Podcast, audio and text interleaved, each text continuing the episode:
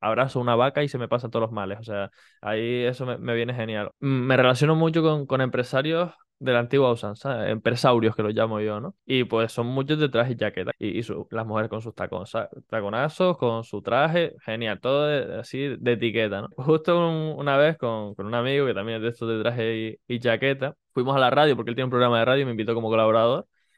Y me dice, ¿qué pasa, empresario en pantalón corto? Se ha perdido un montón de otros elementos que para mí son clave, como el esfuerzo, la constancia, el compromiso, en cierto modo también la honestidad, porque cada vez somos más artificiales. Genial por la gente que, que se quiere poner tetas de plástico, que se quiere eh, inyectar cosas para estar más fuerte o, o lo que sea. O sea, si ellos así son más felices, eh, genial por ellos, pero desde mi punto de vista por lo menos son personas que, que no son tan naturales, que no se quieren tanto.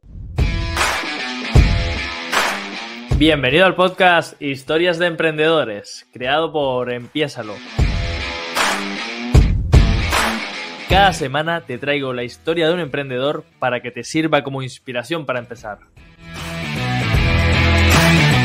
Antes de charlar con el invitado de hoy, quería recordarte que este episodio está patrocinado por la comunidad Empiésalo. Ya sabes que pienso que el mayor activo de los negocios son las personas y tienes una oportunidad tremenda aquí para conectar con gente que día a día busca romper con sus bloqueos, que día a día busca ser su mejor versión. Dinámicas diarias, actividades extra, bueno, y todo esto mm, completamente gratuito, por lo menos por ahora. Tienes en las notas del episodio un enlace para que te unas directamente y si finalmente decides unirte, cuando lo hagas, cuéntanos quién eres y a qué te dedicas. Bueno, venga, vamos con la charla de hoy. Hola, hola, bienvenido, bienvenida a un nuevo episodio del podcast Historias de Emprendedores. Yo soy Javi Bordón, tu pateador de confianza y pateador de culos, eso sí. Y hoy, pues, es un episodio un poco especial, porque normalmente los lunes son días en los que traigo a alguien aquí que nos pueda servir de inspiración, que nos pueda, que podamos sacar chicha de cómo funcionan sus empresas, de la historia que, que tienen detrás. Y en el caso de hoy, pues bueno, traigo a una persona que, que sí que tiene una historia súper inspiradora, que de hecho ya la tenemos por ahí en el podcast, si quieres escucharla, es el episodio que grabamos con Beatriz Martín. Pero la traigo no solo para saber un poquito de ella, que eso ya lo, escuchamos en su podcast, sino para hacer un cambio de roles, porque ella es una crack de las entrevistas, de hecho tiene un, programa, uno de sus productos que, que comercializa, que se dedica precisamente a ayudarte con, a comunicar mejor a través de una entrevista que ella te hace, pero no te vengo tampoco a vender su película, sino como entrevistadora. Me la traigo con, para cambiar los roles, para pasarle el micro y que sea ella quien me acribille. Y te voy a confesar, a ti oyente y a ti Beatriz, que te tengo delante, que estoy un poco nervioso, porque eres un poco capulla y tengo miedo de lo que me vayas a preguntar. O sea que nada, ya te cedo el testigo y ahora sí tomas tú las riendas. Pues bienvenido, Javi Bordón, a tu propio podcast con estos roles invertidos. Y a mí me encanta porque te mandaron unas preguntas y dijiste, mejor prefiero no verlas. Dije, sí, mejor, porque total, me lo voy a inventar todo y sobre la marcha voy a ir preguntando cosas que efectivamente igual alguna te cae así como a plomo. Oye, tú tienes unas preguntas mm, francamente incómodas para el empresario emprendedor al que entrevistas, así que aquí va de vuelta la bola para Venga. que te remuevas en esa silla en la que estás sentado. Así que vamos a empezar, porque esto, esto si no se me va a hacer corto. Yo quiero saber mucho y, y tengo muchas cosas preparadas que, que compartir contigo aquí. Y eh, la primera pregunta que te voy a hacer es que, bueno, la pregunta no es una pregunta, y es que me gustaría que te, que te describieses, es verdad que esto está como muy manido, lo de dime quién eres, pero lo que me gustaría es que me dijeses, porque detrás de ese emprendedor, de ese pateador de culos, hay una persona que tiene un historión eh, de, vida en el sentido de que eres muy rico, ¿no? A nivel de, persona, de contactos, de, esta parte más humana, que poco tiene que ver con la parte del emprendimiento, del dinero y, de, lo que facturamos, ¿no? Sino todo lo que hay detrás. Así que me gustaría que te, te describieses, me- te presentases, como si no me conocieras. Pero no quiero saber nada de lo que haces. De hecho, no puede haber palabra en esta descripción que me pueda hacer pensar que te dedicas a algo de lo que tú te puedas dedicar. Venga, Así que ahí te queda la pregunta. Perfecto, pues mira, me presentaría ante alguien que no me conociera y dejando de lado la parte profesional como un, un loco al que le gusta ser feliz y que hace la mayoría de cosas que hace porque mm, me, me generan felicidad. En este hacer cosas porque me sienta feliz, pues hay una parte muy potente de conocerme, de desarrollo personal, de saber cuáles son esas cosas que me hacen feliz y cuáles me hacen menos feliz, que también las considero súper importantes. Y hay una parte súper obsesa con mi rama profesional, que si quieres luego hablamos, si no, pues nada, esto es para, que, para contar un poco mi historia, o sea que eh, no hace falta que hablemos de la parte profesional, pero sí que es verdad que en el punto en el que estoy ahora mismo, eh, una de las cosas que más feliz me, feliz me hace es mi trabajo. Oye, Javi, que has dicho una palabra, la palabra mágica, felicidad. ¿Qué es para ti la felicidad? ¿Qué es para mí la felicidad? Pues una sensación que se genera en mi cuerpo cuando ocurren cosas esperadas o inesperadas que... Joder, ¿cómo definir la felicidad? Ocurren cosas esperadas o inesperadas que me sacan una sonrisa, que hacen que viva el día que, que ocurrió eso o, días posteriores con, con alegría, con, con ganas. Yo creo que para mí eso es la felicidad, el identificar cositas que, que me hacen vivir con más, con más ganas el, día que toque. Y claro, la siguiente pregunta es casi obligada porque ahora yo quiero saber, ¿es Javi Gordón feliz? Yo me considero feliz. De hecho, relaciono el éxito con, o sea, se habla mucho de, de empresas exitosas, de personas exitosas. De... Yo me considero una persona exitosa porque para mí el éxito es sentir felicidad, porque creo que para eso estamos en en este mundo y me considero una persona exitosa y una persona feliz. O sea que sí.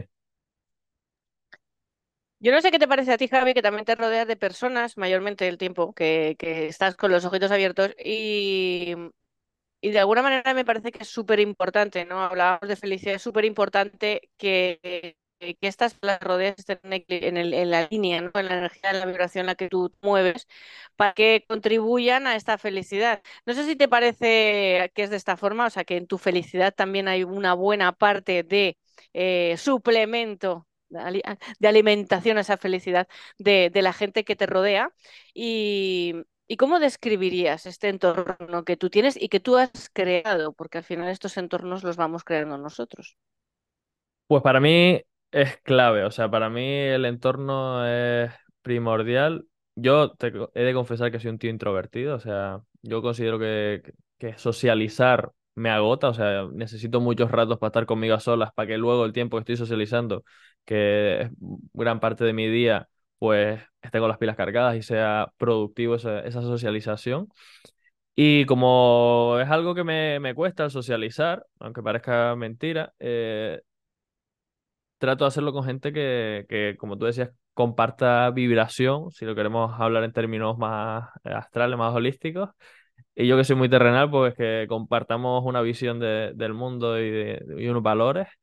eh, porque si no, pues como te decía, como soy un tío introvertido, me acaba mermando la energía. Y es verdad que me adapto muy bien, me adapto bastante fácil a cualquier contexto. Entonces puedo hablar con, con una persona que piensa completamente diferente a mí y, y genial, o puedo hablar con alguien que incluso mis valores y los suyos no están alineados y genial, podemos sacar algo productivo, pero trato a estas personas eh, ponerle ciertas barreras para que eso, para que no afecten tanto a, mi felicidad, que al final es para mí el propósito de, la vida, o sea, ser felices. Entonces, a lo largo de esta corta vida que tengo, que tú me dices siempre que soy obscenamente joven, pues me he topado con, con este tipo de personas que, que no compartimos valores, que no compartimos una visión del mundo, y entonces pues me generan más rechazo, me generan más mm, fricción, pero aún así los acepto, los tolero, trabajo con ellos si hace falta, eso sí, poniéndole los límites que he ido aprendiendo a poner para que no afecten a mi, a mi felicidad.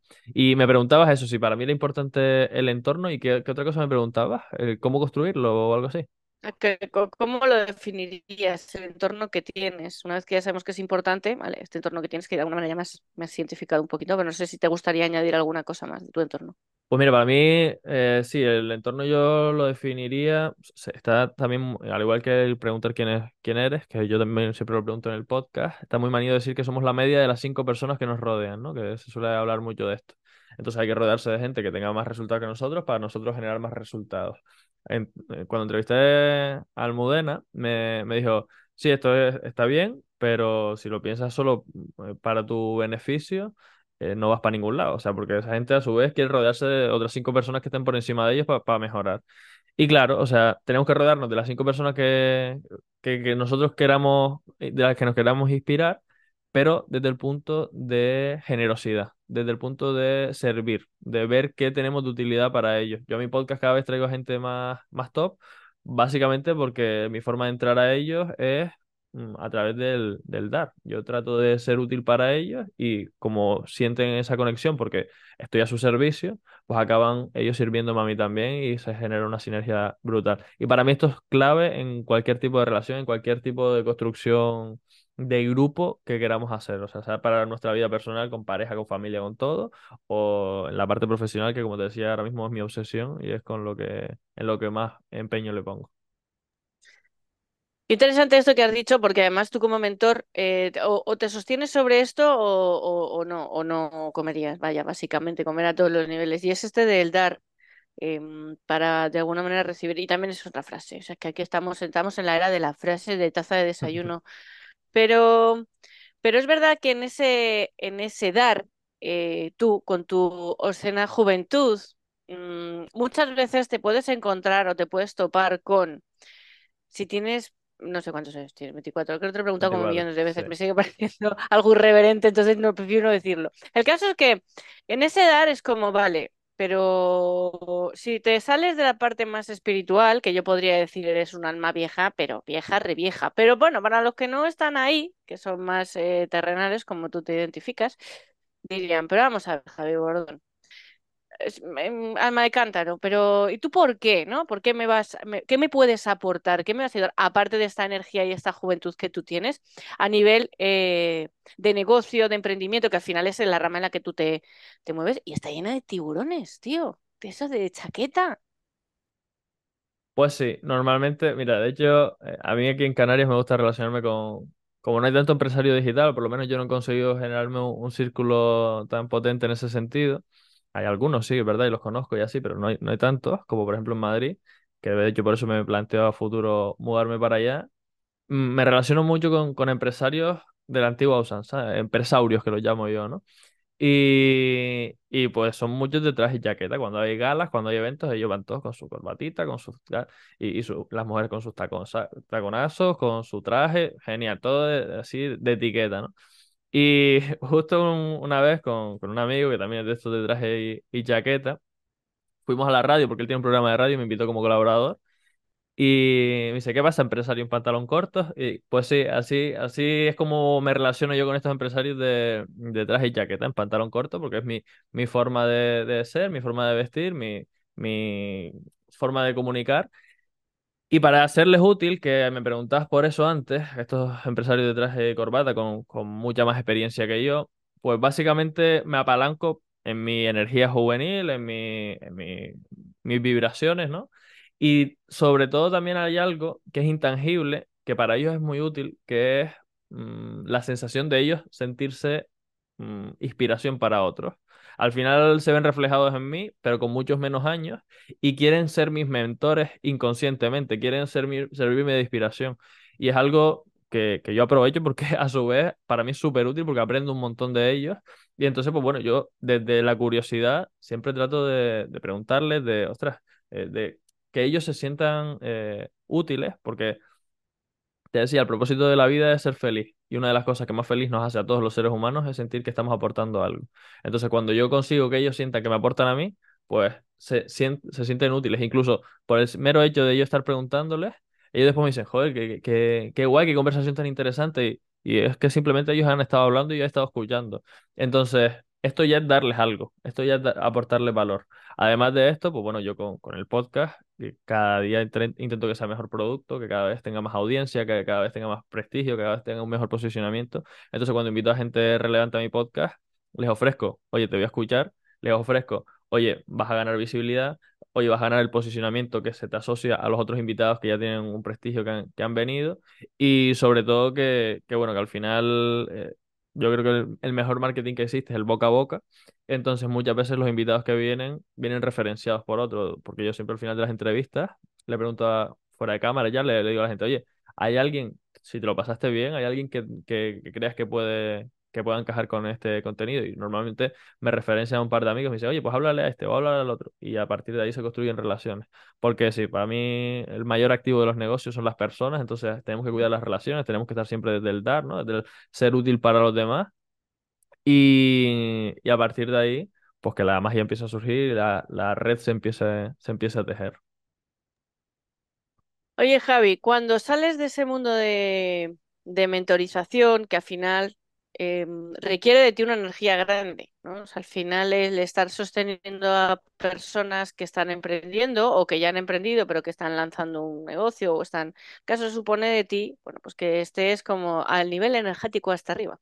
Hay algo fuera del negocio, de lo que viene siendo tu parte profesional, que ya sabemos que te llena mucho, si no lo hicieras con esta pasión no sería posible, viable seguramente hacerlo como tú lo haces pero ¿qué hay fuera de, esta rama más profesional? Este otro circulito de tu vida en el que Javi Bordón es otras cosas. Andas, bailas, no sé, haces submarinismo, tú que vives en la playa, no sé, bar de pesca. Cuéntame un poco, no tenemos ni idea de quién eres. Pues mira, tía, yo la verdad que como te comentaba, soy un obseso de mi trabajo, entonces estoy continuamente ahí con mucho foco, mucho foco, mucho foco y mucho trabajo para construir Empiézalo. Y sí que es verdad que hay otras válvulas de escape, ¿no? O sea, obviamente necesito desconectar de vez en cuando, necesito esa parte de introversión, de estar conmigo mismo para eh, recalibrar y, seguir enérgico cuando tengo que atender a, clientes. Y hasta hace unos cuantos meses, mi válvula de escape siempre era como mi desconexión, mi pareja. Lo que pasa que también tú sabes que hace un par de meses dejamos la relación, entonces pues ya tuve que, vino una etapa de transición que fue relativamente compleja porque no conseguía evadirme y empecé a quemarme con, con, el trabajo. Y me di cuenta que otra válvula de escape tremenda para mí es, bueno, la playa, me encanta la playa, o sea, por eso todavía no tengo ciertas resistencias con irme a Madrid porque me pilla lejos la playa de allí. Y, y bueno, aparte de esto, pues mi familia, que también es otra resistencia de irme a Madrid. Aunque tengo familia en Madrid, aquí pues me voy a la granja con abrazo una vaca y se me pasan todos los males. O sea, ahí eso me, me viene genial. O abrazo a mi abuela, me pongo a chincharla un poco y, y me despejo, se me alivia la cabeza. Entonces, esa es mi otra parte personal. Y sobre todo, una cosa clave para mí también, que es una de las mejores cosas que me llevo de haber estudiado ciencias del deporte o educación física, eh, es que el deporte es parte de, mi vida indispensable. O sea, siempre hago algo. O sea, aunque ahora estoy, apunté hace un mes a, a Jiu-Jitsu, estoy aprendiendo a hacer llaves ahí, a, a matar a gente. Eh, aparte de esto, pues, juego al pádel también. Si me invitan a jugar al fútbol, pues voy al fútbol. Si me invitan al baloncesto, voy al baloncesto. O sea, me encanta el deporte, me lo paso pipa, me sirve como válvula de escape y eso, entre familia, eh, playa conmigo o con otras personas, normalmente en grupitos reducidos, o sea, me gusta más socializar en grupos reducidos porque ya en la parte profesional eh, socializo con mucha gente, entonces para canalizar un poco y estar más, más tranquilo, que como te digo soy introvertido, pues me gusta socializar en grupos reducidos, pues una playita por la tarde, vaya a ver la puesta de sol o lo que sea, me, me viene genial. Oye, me ha encantado lo de abrazo una vaca. ¿Ves? Es que yo cada día lo tengo más claro. Pon una vaca en tu vida, yo quiero una, pero para eso tengo que cambiarme de casa. Claro, es que va todo como muy unido. Sobre todo después de hablar contigo que me dijese que esa vaca come tanto que se podría comer una de mis niñas. Así que voy a tener que comprar un terreno grande para poder abrazar a mi vaca. Son vegetarianas ellas, ¿eh? son vegetarianas, pero no se comería una niña, pero, algo del tamaño así, sí. Un árbol de ese tamaño, sí, una, Se me come los setos, se me come los setos. no, tengo que buscar un sitio, un sitio adecuado. Pero la pregunta no venía por la vaca, sino por el abrazo. ¿Qué es para ti? ¿Qué significa para ti la palabra y la acción de abrazar?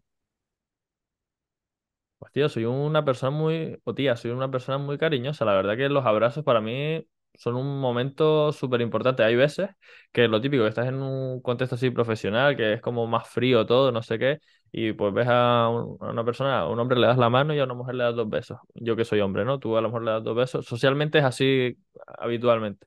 Y hay ocasiones en las que voy a darle un abrazo a, alguien, porque soy más, más cariñoso, para generar una conexión mayor, porque además a nivel estratégico pues se genera un vínculo más fuerte, entonces pues eh, se puede construir una relación que, que provoque sinergias posteriores. Y para mí un abrazo es, o sea, es clave, o sea, para construir relaciones mm, es un momento ahí de conexión, no sé qué, qué, qué movida energética habrá, pero, o sea, me encanta dar abrazos, me encanta recibir abrazos. Hay veces que a mi madre le doy un abrazo y estoy un, un, minuto ahí abrazándole y generando ahí una conexión, o a mi abuela, que yo soy un tío muy familiar, o a mi pareja, cuando la tenía, o a ti cuando te veo te doy un abrazo y, me encanta. Y eso, y en los contextos profesionales hay veces que ocurre que, que está un, chico o una chica ahí como para darme dos besos o, un, darme la mano y yo cojo y le doy un abrazo y se queda la otra persona así como media rara. Y es, es un momento mágico porque ellos quieran o no, se empieza a generar ahí algo, por lo menos qué tío más disruptivo, qué tío más diferente, que me viene a dar un abrazo en vez de darme dos besos. Y, es gracioso, como poco gracioso, pero además súper productivo por, por eso que te digo que se genera una conexión mayor. Oye, tú que te relacionas con personas que, que podemos decir que de alguna manera a nivel de negocio o empresarial, pues son como de los de antes, ¿no? Eh, no todos, pero es verdad que una buena mayoría. Em, ¿cómo ves tú esta valoración que hacen ellos o cómo valoran el, el relacionarse, además de con personas que son como de una nueva generación, que vienen con aire mucho más fresco, que se mueven desde este otro lugar, ¿no? Como tú dices, si- es que igual si no sabes darme la mano, darme dos besos, te lanzo un abrazo y te, y te quedas todo pasmado, ¿no? Al final creo que eh, vamos encaminados cada vez más a relacionarnos más desde ese lugar, desde el ser más humano, pero claro, todavía los hay que están metidos dentro de un traje y no solo de forma literal, sino de forma de requerimiento empresarial, porque forma parte de los valores a veces de empresa, ¿no? Es como no se pueden salir de ese... A las mujeres sería más un corsé, de esto que te aprieta debajo del pecho, que es como aquí no se puede respirar, pues para los hombres sería como metidos en ese, en ese, en ese traje, ¿no? ¿Hacia dónde crees que, vamos? ¿Cómo lo ves tú? ¿Cu- ¿Cuánto crees que nos queda, ¿no? Para que podamos de alguna manera, con traje o sin él, o con o pantaloncito corto, poder abrazarnos de forma eh, más normalizada y que eso no quite que, tengamos una relación profesional, que, duda cabe que al final profesionales no vamos a dejar de serlo por eso. Se me vienen a la cabeza varias anécdotas con personas que conozco que sí que son un poco más de, ese contexto, de esa forma de, de pensar. Y yo soy un tío que le gusta el marketing de vulnerabilidad. Le gusta generar conexiones reales a través de la- las cosas que te van pasando realmente. Y pues cuando estoy mal porque me deja la, pareja, pues lo hablo aquí abi- abiertamente. O cuando estoy mal porque se me va a la mierda un negocio, pues también lo comparto. Hay empresarios que creen que la vulnerabilidad, y empresarias que creen que la vulnerabilidad es negativa, porque por eso, por constru- esas construcciones mentales que tienen de, antes y dicen, joder, que no, porque es que si te muestras vulnerable viene la competencia y te, te pega un hachazo.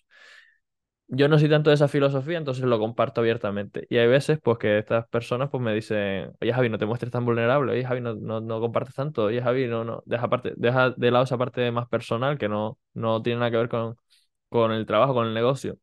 Y hay cosas que, de mi vida privada que obviamente no cuento porque son mi vida privada, pero yo entiendo, eh, divido en tres cosas, ¿no? La parte profesional, la parte personal y la parte privada. La parte privada es mía o de los míos, la parte personal es mía, pero la comparto y la parte profesional pues es mía y, de las personas a las que sirve.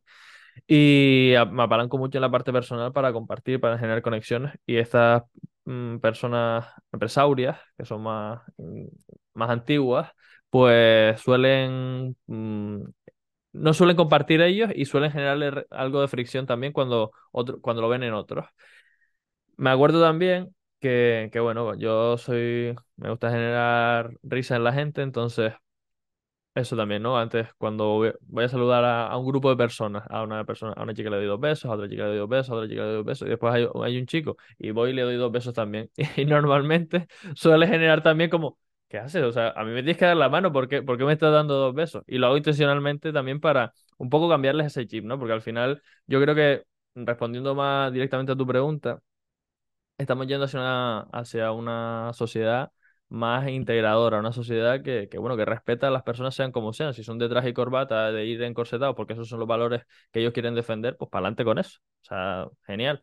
Yo soy de dar abrazos y de llorar en público cuando hace falta, no mucho, la verdad que me cuesta un poco, pero cuando, cuando hace falta sale, salen esas lágrimas. Y, y bueno, pues quiero que ellos me respeten también, por eso me muestro tal cual soy, por eso comparto lo que quiero compartir, por eso hablo con ellos de estos temas y les digo, pero mira, que, que más da que me muestre vulnerable. Es decir, sí, pues la competencia puede venir y hacerme no sé qué, pero la- mi- mis fans serán más fieles porque me ven tal cual soy. Entonces, al final se genera una, una relación mucho más poderosa que saco bolígrafos o saco tazas con, con frasecitas, ¿no? Que decíamos al principio, y se venden porque hay una conexión más fiel con, con las personas que me están viendo, ¿no? Se genera lo que se conoce como una comunidad, se genera ahí un- una tribu.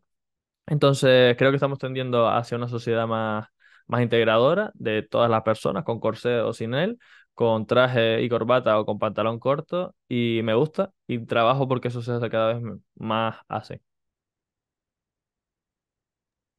Por suerte, cada vez más hay gente que es, que es joven, y joven diremos que muchas veces ni siquiera ha terminado unos estudios superiores, una carrera, ni siquiera una carrera, ¿no? Que, que hace auténticas fortunas gracias al éxito que cosechan con su trabajo. Sea, que son gente que, sí, lo que denominaríamos nuevos ricos, sí, llámalo como quieras, pero el caso es que han sabido hacer algo muy bien.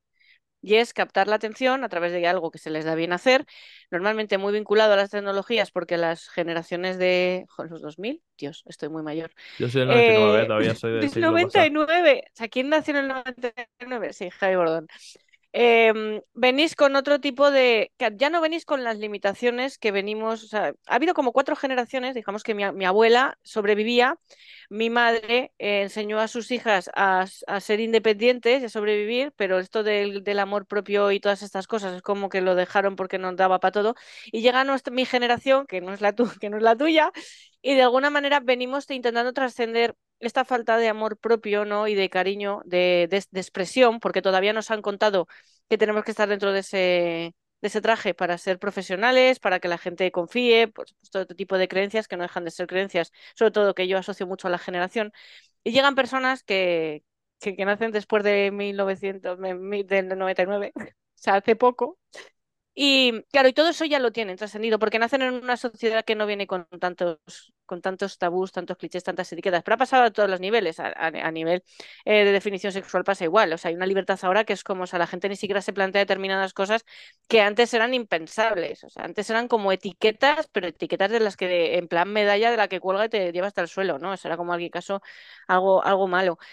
Claro, eso es una de las virtudes y valor añadido que tú traes gracias a haber nacido dentro de una generación en la que hay muchos jóvenes cada vez más, que es a lo que iba al inicio, que están siendo capaces de levantar auténticos imperios, ¿vale? Hablo de levantarlos. Luego ya como los mantengan, esto ya, mm, ya cada uno como pueda, gracias a las habilidades que hacen. Esto desmonta la teoría de que tienes que ser de una manera más echada para atrás, más metida dentro de un corsé, para poder conseguir un éxito tal como el que están, están consiguiendo, ¿no? Javi Gordón, tú eres uno de esos jovenzanos que va, que está levantando un imperio. 100%. O sea, te lo dije el otro día comiendo, yo quiero ser millonario. O sea, mis ambiciones son bastante grandes y me dirijo hacia un crecimiento súper potente. Hablabas de que, que sí, yo también lo noto un montón. O sea, mm, mis abuelas o mi bisabuela sobrevivía. Mi abuela mm, trataba de estar lo mejor posible. Mi padre o mi madre ya estaban acomodados y trataban, pues, no sé, de criar mejor a sus hijos. Y yo, pues, tengo todo hecho y tra- trabajo por, por, por crecer. ¿Qué pasa? Que cada una de esas generaciones vamos evolucionando en estos aspectos hacia mejor a priori, pero en otros aspectos vamos también decreciendo. Yo tengo la suerte que soy bastante joven y me di cuenta de ciertos, ciertos aspectos sociales súper pronto y entonces trabajo con ellos para construir ese imperio. Pero también es cierto que hay otra serie de elementos que, que me limitan y que limitan un, un montón a mi generación. Y es que, por ejemplo, como tenemos todo hecho, pues ya no valoramos las cosas, ya no valoramos esos pequeños momentos, ya no valoramos esos abrazos, ya no valoramos un rato comiendo con, con una amiga o ya no valoramos un café con un empresario exitosísimo que del que se puede aprender un montón, porque en YouTube lo tenemos todo, en TikTok al instante tenemos lo que necesitamos, o pues usando Globo tenemos en nuestra casa un McDonald's que nos da esa satisfacción inmediata y no nos, no nos da nada de salud.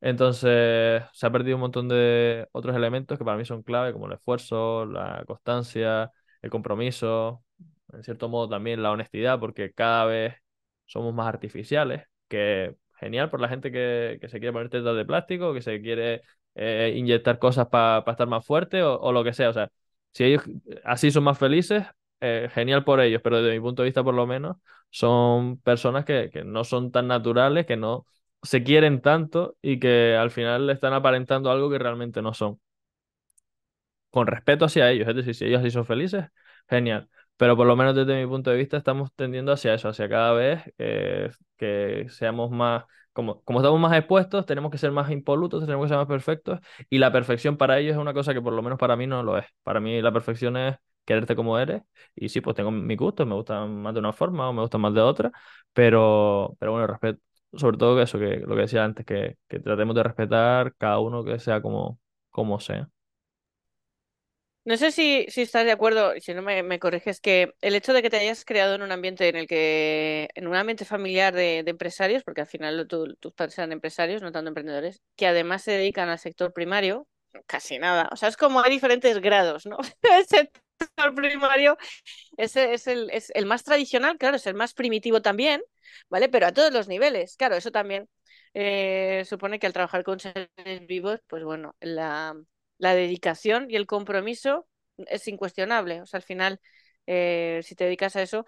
Y cuando te escucho hablar, me da la impresión de que a pesar de que, ¿sabes? algo que me encantó el día que te conocí, a pesar de que eres una persona que sea que esté, que esté mentorizando, ¿no? Que esté hablando del dinero como tú lo haces, que esto también tiene mucho que ver con que tú no vienes con un patrón del dinero bastante limitante, sino que toda esa carga tú ya has venido desprendida de él.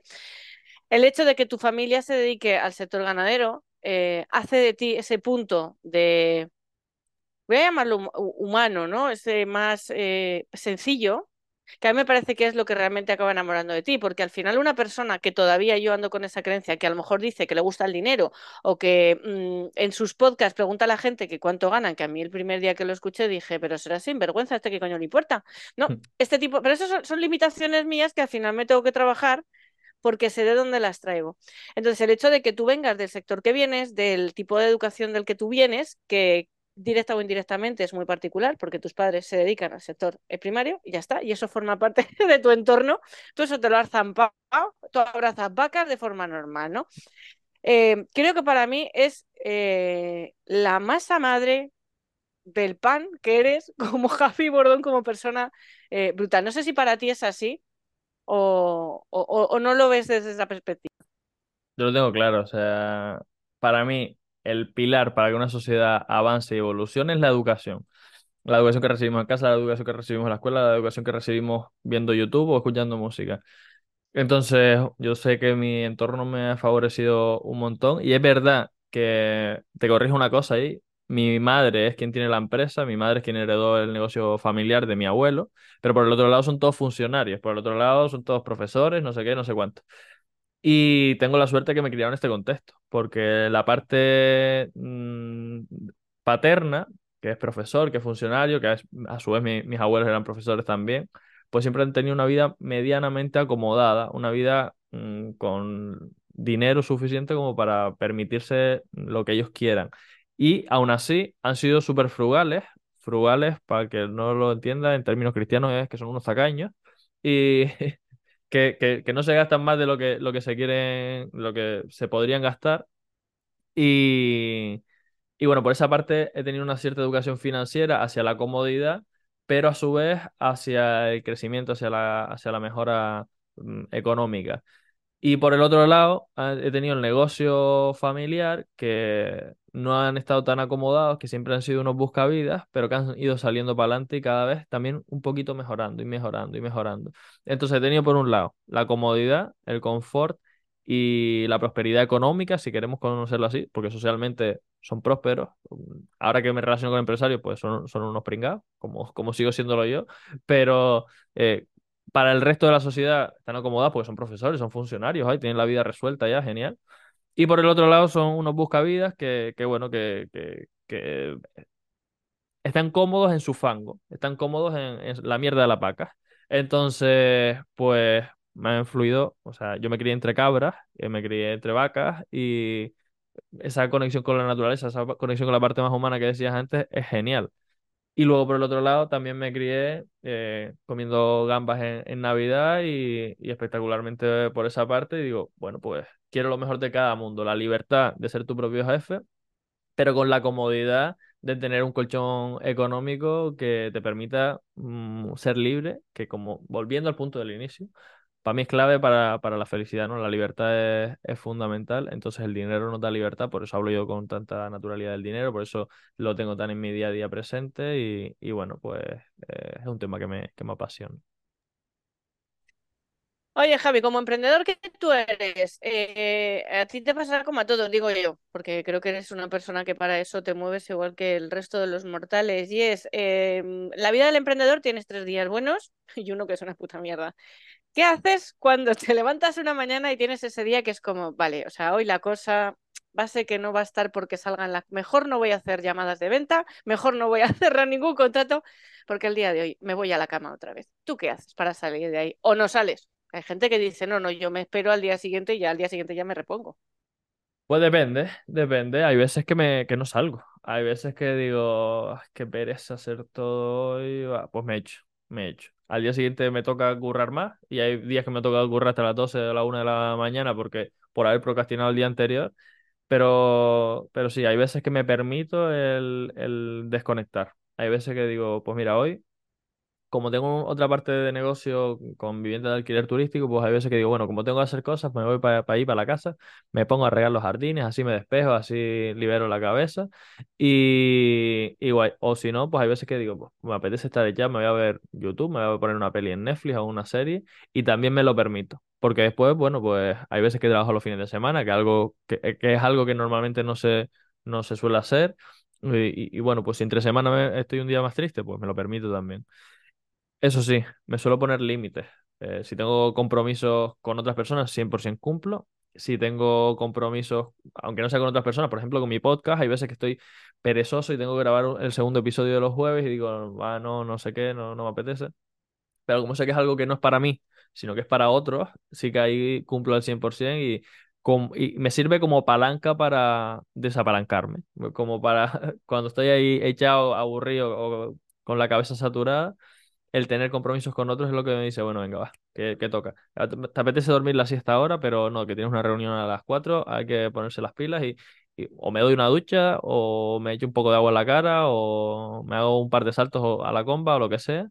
Pero, pero sí, sobre todo eso, para salir del bucle, mm, adquiero compromisos con otros, o me convenzo de que los compromisos que tengo son con otros y no conmigo. Por eso de trabajar en un propósito, trabajar por ayudar a los demás y, y demás. Y si no, pues es también súper respetable el permitirte tener tus espacios. Has hablado de ocio, que también a veces ayuda, también medido, porque Netflix está pensado para que te pones una serie y yo como tenga cuatro temporadas ya ni la empiezo a ver, porque yo soy de las que luego tengo que ir con el móvil o con el portátil por toda la casa haciendo otras cosas o regando plantas, pero con la serie, porque ya me he enganchado. Están muy bien hechas, es como el marketing, como lo que encuentras en las cintas de la caja de pago de los supermercados. Yo siempre cargo. Para mí el marketing es terrible porque yo pico, soy el perfil de gente que pica. Bien, has hablado de, de ocio. Eh, me gustaría que me, que me contases qué tipo de lecturas te gusta hacer que no sean formativas, porque cuando somos emprendedores, mira, vivimos en una borrachera continua y todo lo que nos compramos tiene que ver con algo que puede ser bueno para nuestros clientes o nuestro crecimiento personal, empresarial. No, algo que tenga que ver con otra cosa que no tiene por qué ser un libro, ¿vale? Es otro tipo de lectura.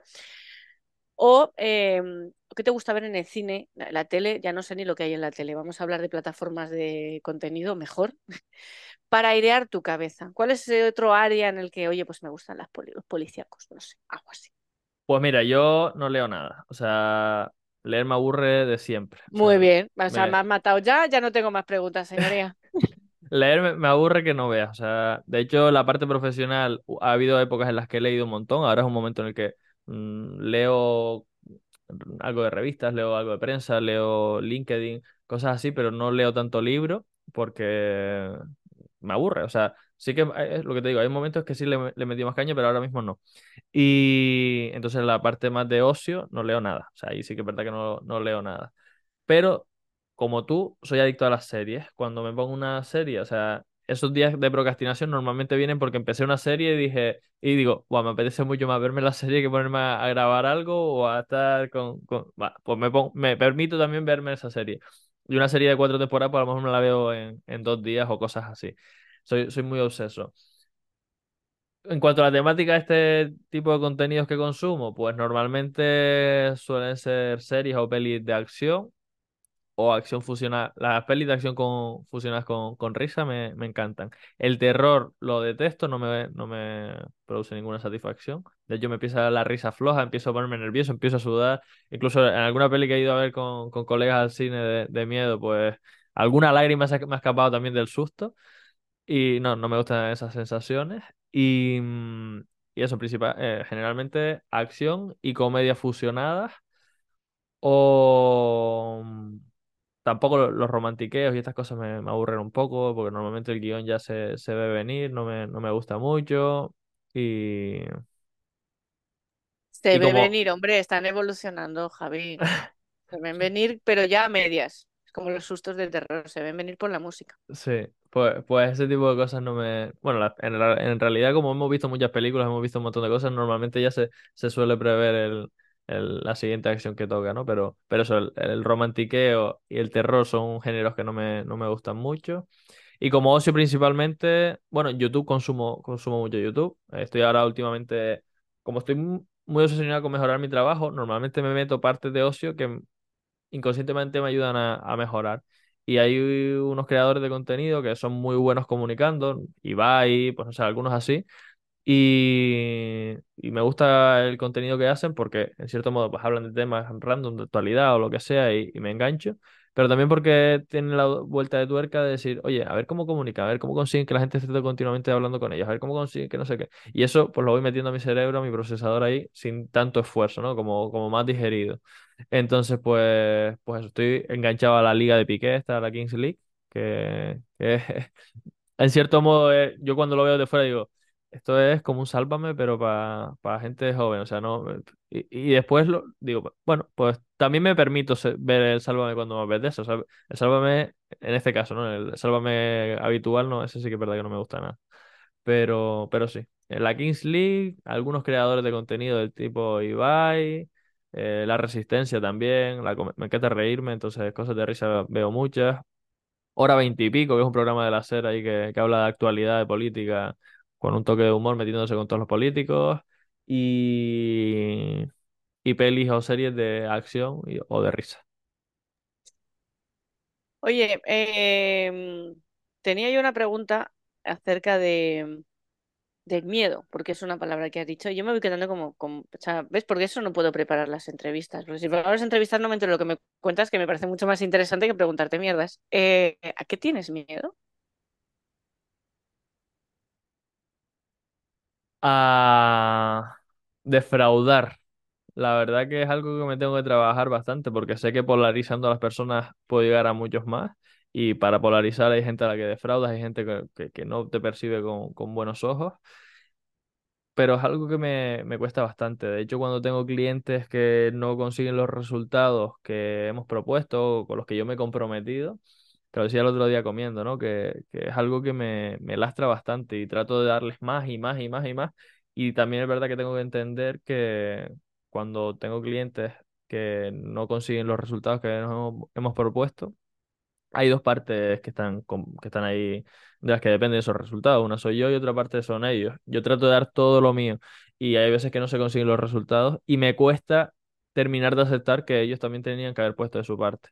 Entonces es algo que me, que me, que me da bastante miedo, es algo que me, me frustra y que en cierto modo yo que quiero construir un imperio, que quiero construir un grupo empresarial, que quiero construir un, un bicho gigante, pues me, me frena porque sé que el crecimiento lleva a su vez ciertos fallos, no tanto a tasa de, resultados y, y un montón de, de otras cosas que en cierto modo atacan a ese miedo. Y bueno, pues obviamente tengo miedo también a la muerte, aunque me, me arriesgo, me tiro de un puente si hace falta, tengo ganas de hacer paracaidismo, tengo ganas de hacer ese tipo de cosas, me gusta la adrenalina, pero, pero sí que es verdad que me da miedo la muerte. O sea, no, no me gusta sentir dolor.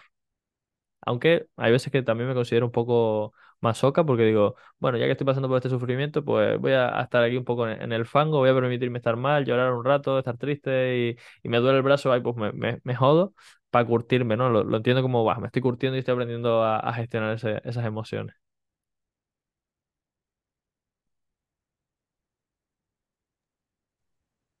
Bueno, vamos a ir terminando, pero tengo, me gustaría hacer una reflexión al hilo de lo último que me habías comentado de que no te gusta leer, porque esto también tiene mucho que ver con esta falsa creencia de que si no somos lectores asiduos, eh, de co- consumidores de textos escritos a poder ser en papel, eh, parece que no, no estamos como lo suficientemente formados o no, no somos eh, conocedores de muchas cosas, ¿no? Cuando a día de hoy tenemos una cantidad ingente de espacios, de áreas, de recursos de los que nutrir nuestro cerebro, ¿no? Tú has dicho el ejemplo de los podcasts o de YouTube, además tú eres eh, creador de contenido en podcast precisamente por eso. Ya hablaremos si de aquí a un año estamos hablando de otra cosa y lo que estamos hablando es de un libro. Pero, dicho lo cual, me encanta poder hacer eh, énfasis en esto de nuevo porque esto también rompe muy mucho con el modelo de forma formativa que nos han venido diciendo que tiene que ser sobre papel, que no digo que no esté bien, yo de hecho ahora leo más que en toda mi vida, pero que hay otras formas y que la excusa de no leer no quiere decir que no puedas aprender porque haya otro tipo de, vías de, nutrirnos ¿no? de, este área. Bien, ¿hacia dónde va Javi Bordón? Em, el 2024 es un, mes que para los numerólogos es un 8, el 8 es el del dinero. Joder, que tanto te gusta. Entonces, por si no lo sabías, ya te lo voy diciendo. Así que dime, Javi Bordón, ¿qué tienes preparado? ¿Qué vas a hacer en los próximos meses de forma más inmediata? ¿Y cómo esperas que podamos abrir el 2025, que eso habrá sido ya un año después del momento en el que estamos hablando? Pues mira, eh, un poco antes de responderte a esto, voy a recapitular lo que decías, ¿no? Para mí, o sea, yo, yo, yo empecé a leer, cuando me empecé a, a consumir más contenido, fue, fue a través de los libros porque yo siempre había escuchado lo que tú decías, ¿no? Que el conocimiento está en los libros, el conocimiento está en los libros. Y como quería ser el mejor empresario y quería generar los máximos resultados, pues empecé a leer libros, a leer, a leer, a leer. Llega un punto en el que estaba la cabeza saturada y necesitaba acción. Entonces empecé a implementar lo que estaba leyendo. Esa acción me llevó a necesitar consumir contenido y seguir aprendiendo para seguir creciendo, que verdaderamente para mí es lo importante, que cada día vayamos creciendo un poquito, ¿no? Esa filosofía eh, Kaizen, de que cada día un pequeño pasito hacia adelante. Y pues como no tenía tanto tiempo, no utilizaba los libros. Es verdad que los libros tienen la ventaja de que requieren tu foco absoluto y a la vez que estás consumiendo ese contenido, estás aprendiendo, estás entrenando tu, tu capacidad de concentración. Entonces por ahí está, está genial. Pero cuando tenemos una vida súper ajetreada, también tenemos que entender, también tenemos que aceptar y no sentirnos mal por ello que hay otras formas de consumir contenido. Ahora mismo, bueno, y desde siempre en realidad, por eso creé mi propio podcast, soy un consumidor de podcast tremendo. Me encantan las historias. Cuando entrevistan a alguien y veo las cagadas que ha cometido, pues me parece algo súper enriquecedor. Y, y sí, o sea, lo más importante al final es el respeto, que nos queramos, que estemos bien y que seamos felices, ¿no? Y respondiendo a tu pregunta, una de las cosas que me hace más feliz es mi obsesión por el trabajo. Entonces tengo muy claro hacia dónde me dirijo. Ahora en los próximos meses, 2024, esto se estará publicando aquí en diciembre, entonces ya en breve, eh, pues voy a sacar en enero una formación que no dependa tanto de mí, que no dependa tanto de mi tiempo, de mi compromiso, va a ser una formación grabada, que además va a ser mm, brutal porque vamos a... los clientes que decidan entrar van a, van a cambiar las gafas con las que ven la realidad, es una formación específica para trabajar la mentalidad, cómo tenemos la cabeza amueblada y podamos para que podamos generar más resultados. Eh, ya hice un pequeño pre-lanzamiento en noviembre y diciembre. Eh, hay unas cuantas personas que están dentro y están súper contentas. Están, son 30 audios para 30 días. Va a ser también formato podcast para que la gente los pueda volver a escuchar, la gente pueda estar ahí consumiéndolos. Aparte con un bonus de, específico de ventas. Y eso va a ser un programa que lanzaré por, por esa parte de querer crecimiento, ¿no? Por, si estamos en el año el número 8, pues genial, abundancia, crecimiento. Eh, tengo que desvincular mi tiempo de, del dinero. Entonces voy a sacar una formación que además va a ser un precio que para el valor que tiene es irrisorio. El programa se llama Folla Cerebros y el precio son 69 euros por seguir la metáfora. Y, y bueno, pues eh, en enero se lanza esto. Aparte, tú me picaste ahí en el hueso de que sacara un libro Historias de Emprendedores, entonces probablemente el próximo año venga. Aparte de retiros, seguiré cogiendo clientes para mentorías, que básicamente es como si se convierten, como si me convierto en socio de ellos durante un periodo de tiempo, ¿no? Para generar más resultados. Y se saldrá la tercera edición de, del máster Empiézalo, distintos productitos que van a ir saliendo, pero sobre todo eso, mucho foco al crecimiento profesional, al crecimiento de Empiézalo como marca, desvinculándolo un poco más de mi tiempo, de mi energía, con esta formación grabada, con el libro que deje un poquito más de, de huella y con otras colaboraciones. Un año de muchos eventos también, me encanta el presencial, aunque soy nativo digital, me encanta el presencial, las relaciones que se construyen con esos abrazos que hablábamos antes, entonces habrá bastante, no descarto organizar algo yo también, por ahora no está entre mis planes, pero no lo descarto, algún desayunito, algún evento eh, más pequeño, probablemente sí. Y, y nada, eso es lo que se viene por delante, crecimiento profesional, crecimiento profesional, crecimiento. A los 30 años tengo que tener un, un patrimonio de un millón de euros, o sea que toca, toca ponerle leña al, al asador. A los 30 años, madre mía, a los 30 años, sí que de verdad, que es una, es una cosa, a mí me encanta, porque no dejo de sorprenderme.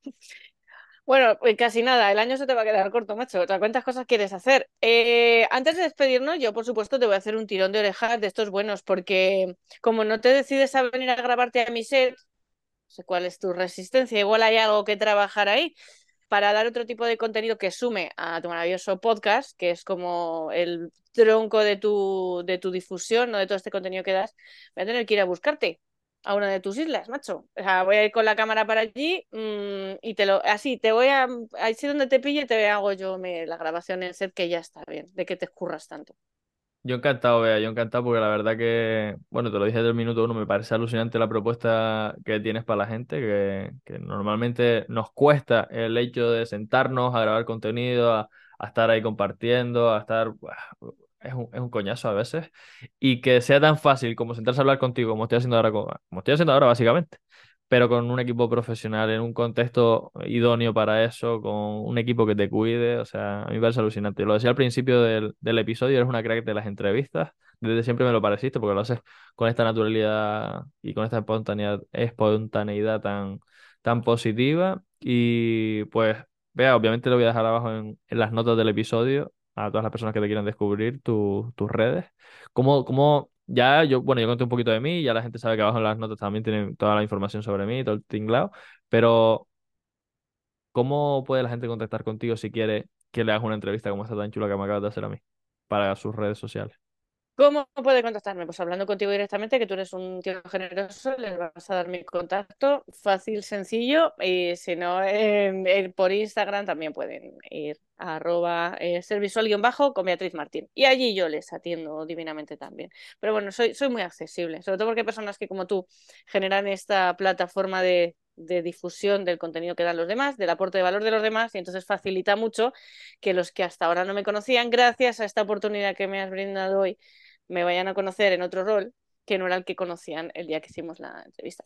Antes de despedirnos, porque como me has dicho que por ejemplo los roles soy yo la que prepara el cierre, luego tú ya haces el chascarrillo que necesites, me gustaría eh, hacer un, un, feedback, un flashback a, hace unos meses, creo que son unos meses, ni siquiera hace un año, en el que cuando yo ya estaba a punto de cerrar la persiana en mi casa eh, profesional, eh, tuve un café contigo, desde el primer momento apostaste por lo que yo estaba haciendo. Para entonces era la primera edición de lo que ahora han sido, creo que llevamos 12 ediciones y más de 70 personas sentadas en mi sofá y para grabar. Y fuiste una de esas personas que dijo, me encanta lo que haces y, y quiero contar contigo, ¿no? Pero no solo eso, sino que para mí siempre entraste a mi vida profesional, porque te conocí por una rama profesional, como un referente dentro de los podcasts. Y cuando yo entré en tu Instagram, realmente no vi que fuera aquello, oye, ¿cuánta gente tiene este señor? No, no, no, señor, porque yo te vi como un señor. Ojo, o sea, fue porque, ¿por qué? Porque al final, no señor por la edad, sino señor porque el, el nivel viejo, de lo que soy yo un viejo, vi, soy un viejo. No, eres un viejo joven, sí. Sí. El nivel que vi allí me abrumó. O sea, recuerdo el momento en el que yo vi lo del podcast, que ya había quedado contigo para grabarlo y dije, ¿dónde mierdas me he metido? O sea, esto yo no, o sea, es como que de alguna manera este primer pensamiento de hacerte pequeña, ¿no? Es como, hostia, espérate, que hay gente muy pro. Y encima este tío, porque claro, al final es la gente de la que tú te has rodeado, efectivamente, es esa autoridad que tú, gracias también a, a, esto que creas en tu podcast con los invitados que traes y de la forma magistral que tú eres capaz de generar ese contenido, ostras, esto da una autoridad el y hay personas que es como, ostras, jo, aquí hay nivel, ¿no? Yo me quedé con eso. Para mí desde entonces ha sido siempre un referente en los podcasts y no sé ni cuántas eh, escuchas tienes, ni cuánta gente, o sea, si realmente el embudo de ventas te hace unas conversiones millonarias, no sé. Si te digo la verdad, me da absolutamente igual. O sea, lo que yo vi ahí era, era un, un modelo de negocio estratégico brutal a través del dar, del comunicar y sobre todo de la inquietud de conocer lo que hacen los demás para poder mejorar, que creo que para mí es la, la joya de tu corona, que es eh, te sientas escuchar y empiezas a meter dentro de ti toda esa información de los que ya son grandes, de los que han llegado a sitios donde tú todavía no has llegado, para en algún momento, no digo ser como ellos porque no necesitas serlo, igual puede ser por, por, encima, pero en cualquier, en cualquier caso, eh, en una relación horizontal porque hablamos el mismo idioma, ¿no? Así que toda mi admiración, te agradezco muchísimo esta oportunidad que eh, al final no es tanto grabar un podcast, sino el hecho de que alguien que se rodea como tú lo haces me elijas a mí para que venga aquí a pegarte algunos palos y a decirte que qué maravilla que abraces vacas, ¿vale? O sea, quiero, quiero decir que es un privilegio y que apuntes que voy a retirarte de las orejas a tu casa para grabarte, porque es que ya está bien, hacerte el escurridizo. De todas formas, vea, ¿cuándo, tienes el próximo set? Porque igual así me busco una excusa para darme otro igual me apunto, igual me, igual me apunto, ¿no? Igual me busco la excusa, claro. Todos los meses, todos los meses hay set en, el programa. O sea que todos los meses puede venirte un día al que quieras. Venga, pues perfecto. Pues yo creo que estábamos hablando con mi familia de irme igual en Navidades a pasarles por ahí. Si no, en Navidades, pues me voy en enero. Y además, que como te decía, me estoy planteando irme a vivir unos meses a, a Madrid. O sea que antes o, antes o después lo tenemos. Y si tú quieres tener la excusa para venirte a Canarias, pues también la tienes, ¿eh? Que, también, es una buena forma, ¿eh? también te dejo abrazar vacas si quieres, si es lo que, si es lo que me estás queriendo decir. Me voy a abrazar vacas, hombre, hasta que tenga la mía, Javi, yo necesito ir a conocer una vaca.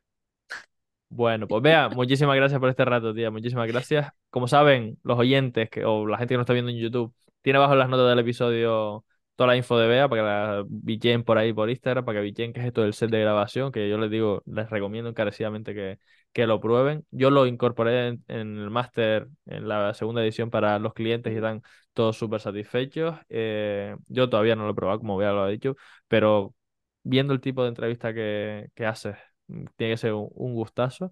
O sea que nada, aprovechen la oportunidad que, que veas una tía súper accesible, un mensajito por Instagram o me escriben a mí directamente y ya yo les derivo y por ahí se puede sacar un montón de chicha, sobre todo que, es súper fácil, o sea, que se sientan a hablar contigo y de ahí, ostras, que tengo ahora un montón de contenido para mis redes sociales, para todo. O sea, genial. Vea, muchísimas gracias por este rato, tía.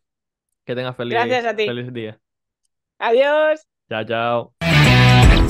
Ya sabes lo que dice Luis Ramos siempre en su podcast. Pasa la acción. Es ahí donde realmente se generan los resultados. Como aquí no podía ser de otra forma, yo te invito a que lo empieces empiézalo. Empieza esas cosas que sabes que tienes que hacer y que no estás haciendo todavía. Coge uno de los consejos que te ha dado este emprendedor y da un paso. Empiézalo.